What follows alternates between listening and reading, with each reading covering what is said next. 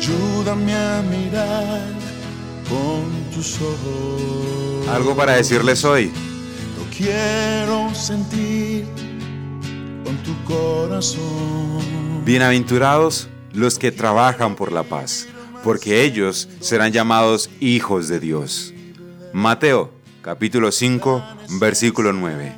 Y entre tantas cosas que decir, sí, tengo algo para decirles hoy. Produciendo paz. Mis amados oyentes, Dios les bendiga grandemente y bienvenidos a un nuevo capítulo de algo para decirles hoy. Y seguimos hablando de nuestro tema del mes, el fruto del Espíritu Santo. En el capítulo de hoy vamos a tocar el punto de la paz, precisamente produciendo paz. Y para irnos adentrando un poco más en el tema, veamos un poco de concepto acerca de la paz como tal. Se dice que es tranquilidad, sosiego, lo opuesto de turbación. Puede referirse a las relaciones entre hombres, entre naciones o entre Dios y el hombre. También se usa como sinónimo de amistad, liberación de molestias, orden nacional u orden eclesiástico. En muchos de los libros del Antiguo Testamento, Dios promete a su pueblo cesación de la guerra, que es causa de tanto sufrimiento, como premio por guardar su pacto y sus enseñanzas. Y a la luz de esto, mis amados oyentes, no podemos sino creer que la falta de paz en nuestra época, al igual que en el Antiguo Testamento, se debe a la desobediencia a Dios. El hombre no puede estar en conflicto con Dios y en paz con su prójimo. Ahora bien, en las profecías del Mesías se destaca vivamente la paz. Su nombre sería príncipe de paz precisamente y traería una paz perdurable. Cristo es el cumplimiento no solo de Isaías capítulo 9 versículo 6, sino también de Nahum 1.15, porque anuncia el evangelio de paz. El coro angelical anunció paz en la tierra por medio de Jesús, según lo podemos leer en Lucas capítulo 2, versículo 14. En plática íntima con sus discípulos, la noche antes de su muerte, el Señor Jesús prometió su propia paz a ellos y a todos los suyos. Esta tranquilidad interior no es pasajera como la paz del mundo, ni depende de las circunstancias externas. El Evangelio anuncia que hay paz con Dios y entre los hombres por medio de Jesús. Dios es el Dios de paz y ofrece una paz que sobrepasa todo entendimiento humano. La paz del alma es fruto del Espíritu Santo. Por tal razón, mis amados oyentes, bienaventurados todos los que trabajan por la paz, porque ellos serán llamados hijos de Dios. Y es que en el capítulo 5 del libro de Mateo, Jesús es presentado como un nuevo Moisés que sube al monte a anunciar la esencia de la ley de Dios, el mandamiento del amor. Para dar solemnidad a esta enseñanza, el Evangelio nos dice que Él está sentado como un maestro. No solo esto, Jesús es además el primer testigo de lo que anuncia. Esto destaca de modo evidente cuando proclama las bienaventuranzas, el programa de toda su vida.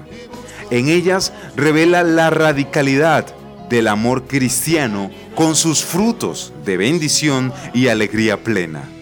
Eso es bienaventuranza. Bienaventurados los que trabajan por la paz, porque ellos serán llamados hijos de Dios. En la Biblia, mis amados oyentes, la paz, o shalom en hebreo, indica la condición de armonía de la persona consigo misma, con Dios y con lo que le rodea. Y aún hoy, mis amados, es un saludo entre las personas, como un deseo de vida plena. La paz es ante todo don de Dios, pero también depende de nuestra adhesión. Entre todas las bienaventuranzas, esta resuena como la más activa, pues nos invita a salir de la indiferencia para convertirnos en constructores de concordia, a partir de nosotros mismos y a nuestro alrededor poniendo en acción inteligencia, corazón, abrazos. Requiere el esfuerzo de preocuparse por los demás, sanar heridas y traumas personales y sociales provocados por el egoísmo que divide y promover, mis amados, los esfuerzos en esa dirección. Como Jesús, el Hijo de Dios, quien cumplió su misión cuando dio su vida en la cruz para volver a unir a los hombres con el Padre y traer de nuevo la fraternidad a la tierra. Por eso, cualquiera que sea constructor de paz se asemeja a Jesús y como Él es reconocido Hijo de Dios. Y otra vez digo, bienaventurados los que trabajan por la paz, porque ellos serán llamados hijos de Dios. Y es que siguiendo las huellas de Jesús, también nosotros podemos transformar cada día en una jornada de paz, poniendo fin a las pequeñas o grandes guerras que cada día se libran a nuestro alrededor. Para realizar este sueño, es importante construir redes de amistad y solidaridad, tender la mano para ofrecer ayuda y también para aceptarla.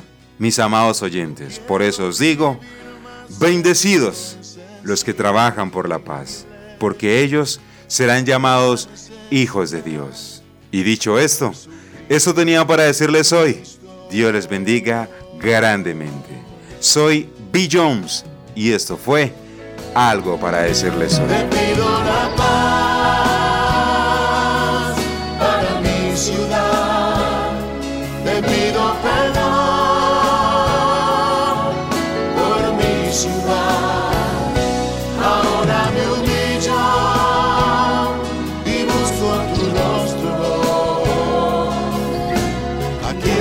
al Señor, sino a ti. Te pido la paz para mi ciudad.